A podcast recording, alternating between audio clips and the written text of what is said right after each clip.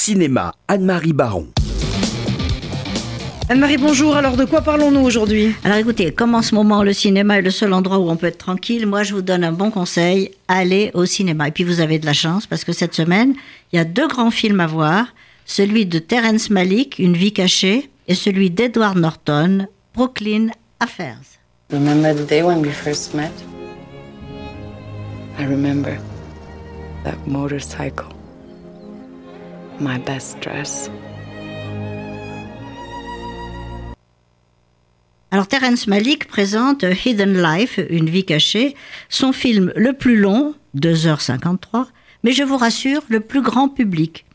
En effet, après le conflit du Pacifique dans la ligne rouge, l'auteur qui, vous vous en souvenez, avait remporté la Palme d'Or pour L'Arbre de vie, raconte cette fois un drame guerrier, une histoire vraie de la Seconde Guerre mondiale, celle de Franz Jackerstatter, ce petit paysan traître aux yeux des nazis parce que c'est un fervent opposant au régime hitlérien, a été exécuté à l'âge de 36 ans en 1943, puis reconnu martyr en 2007 par Benoît XVI et béatifié par l'Église catholique.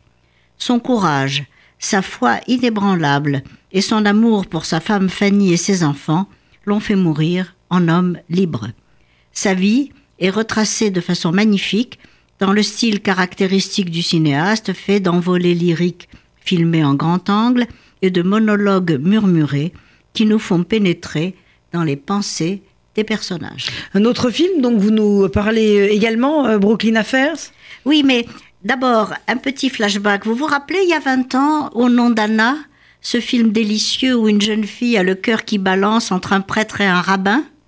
Eh ben, c'est lui, c'est Edward Norton. Et depuis tout ce temps-là, il n'avait rien fait.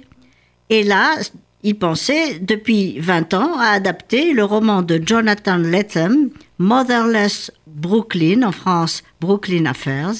Et il y est donc arrivé. Il l'a écrit, réalisé et magistralement interprété. Et il en a fait l'un des meilleurs films de l'année. Son titre est à double sens puisque Brooklyn désigne non seulement le quartier de New York, mais le nom du protagoniste, Lionel Esrog, ainsi surnommé par son mentor et unique ami Frank Mina, qui vient d'être tué sous ses yeux. L'idée géniale du film est d'affecter ce détective privé du syndrome de Gilles de la Tourette, ce qui le rend à la fois pathétique, comique, mais lui donne un atout rare, une mémoire très au-dessus de la moyenne. Grâce aux rares indices en sa possession et à son esprit très obsessionnel, il découvre les pistes sur lesquelles était son ami et qui l'ont perdu. Ce film, que je vous recommande chaleureusement, réussit à être à la fois un portrait très émouvant du personnage, une vision pleine de charme du New York des années 50, depuis les clubs de jazz de Harlem au taudis de Brooklyn jusqu'au quartier chic de Manhattan, et un thriller haletant digne de Francis Ford Coppola. Un film politique aussi, sur la corruption de l'administration urbaine, et une belle histoire d'amour. Il n'y a que les Américains qui savent faire ça. Les secrets qu'il révèle mettent en danger l'homme le plus redoutable de la ville avec lequel Lionel a un affrontement inénarrable. Le portrait de cet adjoint au maire chargé de la reconstruction de Brooklyn est aussi brossé avec beaucoup de talent.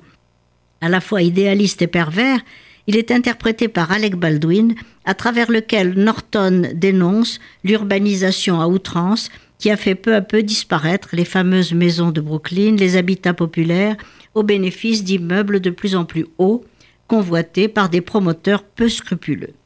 Le cinéaste défend visiblement sa ville, et il donne la parole à tous les discriminés, qu'ils soient pauvres, noirs ou handicapés, tous ces gens que le capitalisme effréné a brisés.